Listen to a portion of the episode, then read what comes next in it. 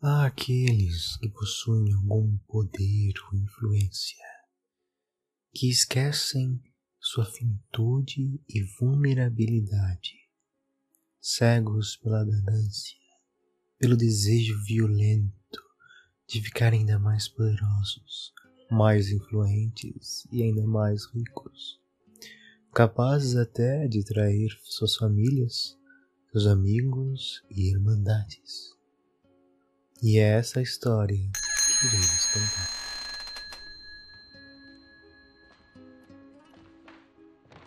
Dom Augusto. Fiquei tão feliz quando me convidou para um jantar aqui na cantina de seu Giovanni. Vejo que reservou o restaurante todo para nós. Vitor, meu rapaz, venha, sente-se. Hoje o restaurante é nosso. Estamos comemorando algo nesta linda noite? Estamos sim. Mas antes gostaria de falar sobre você.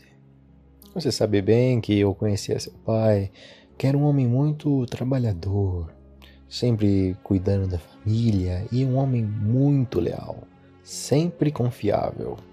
Ele era mesmo um grande homem.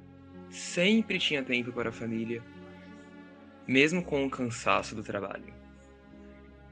Eu vi o valor no seu pai, rapaz. Dei um cargo a ele. Ele começou lá embaixo, mas foi escalando. Sempre realizando serviços dos quais ele tinha certeza que faria e faria bem. Um homem que possui uma humildade e um autoconhecimento admirável. Ele era o melhor. Ninguém conseguia bater o Sr. Carlos. Ele era muito bom em pintar casas. E coordenava muito bem o pessoal. Um homem de muitos talentos, de fato, mas poucas patentes, não é? Digo, ele era muito humilde, claro, Nunca reclamou do Senhor, pelo contrário, o elogiava sempre. Outra característica admirável de seu pai era saber muito bem os limites dele. Não invejava ninguém. Ele sabia o lugar dele na organização. É, ele sabia o lugar dele. Eu adorei o seu carro novo.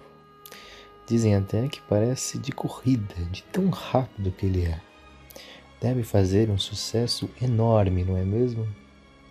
Oh, eu gosto de coisa boa. Eu amo aquele carro. Mas por que a pergunta? E esse seu terno, hein? Belíssimo, elegante e parece italiano. Estou certo? Sim, senhor. Deve ter custado muito caro. Era uma promoção. O vendedor fez um preço bem amigável para mim.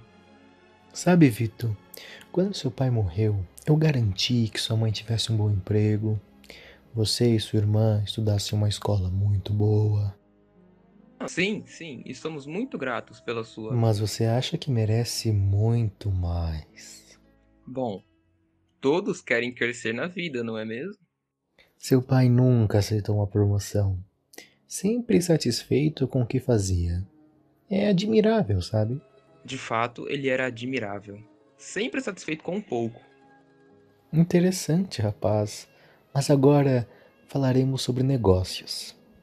Preciso de uma ajuda sua. Diga e considere feito. Meu filho Anthony foi morto. Um ataque do Salvatore, eu diria. Mas me pergunto como encontrar o esconderijo dele. Anthony era um bom amigo. Foi realmente uma pena o que houve. Você não respondeu a minha pergunta. Bom, eu não sei de nada. Talvez eu possa perguntar por aí.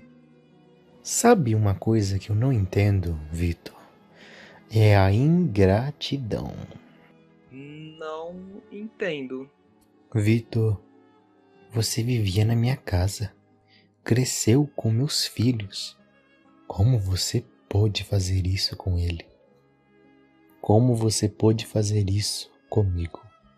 Perdão, senhor, mas não sei do que você está falando. Eu ajudei sua família, paguei sua escola, você cresceu com meus filhos, você cresceu com Anthony. E como você pode fazer isso comigo? Como você pode trair sua família? Eu, eu, Eu não. Sua estupidez me impressiona, Vitor. Você desfila com ternos caros, com carros de luxo. Acha que jamais perceberíamos? Você acha que eu sou idiota, Vitor? Senhor, eu tenho trabalhado muito. Eu conquistei essas coisas com o meu dinheiro. Você não tem honra, você matou seu amigo, você traiu seu irmão. Senhor, eu juro que não fui eu. Eu. Você quebrou meu coração, Vitor. Eu te criei como um filho para honrar seu pai e você me traiu, traiu sua família. Você partiu meu coração, rapaz. Rapazes, segurem ele. Espera. O que vão fazer? O que vão fazer comigo, por favor? Dom Augusto! Ei, não fui eu, Dom Augusto. Acredita em mim, por favor. Não, por favor. Vou te fazer de exemplo para que nunca mais parasitas como você ousem me desafiar e trair minha família.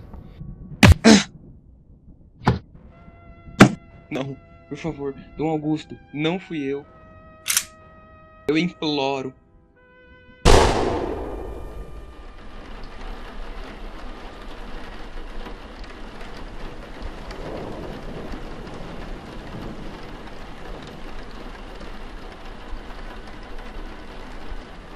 Reúnam todos os rapazes.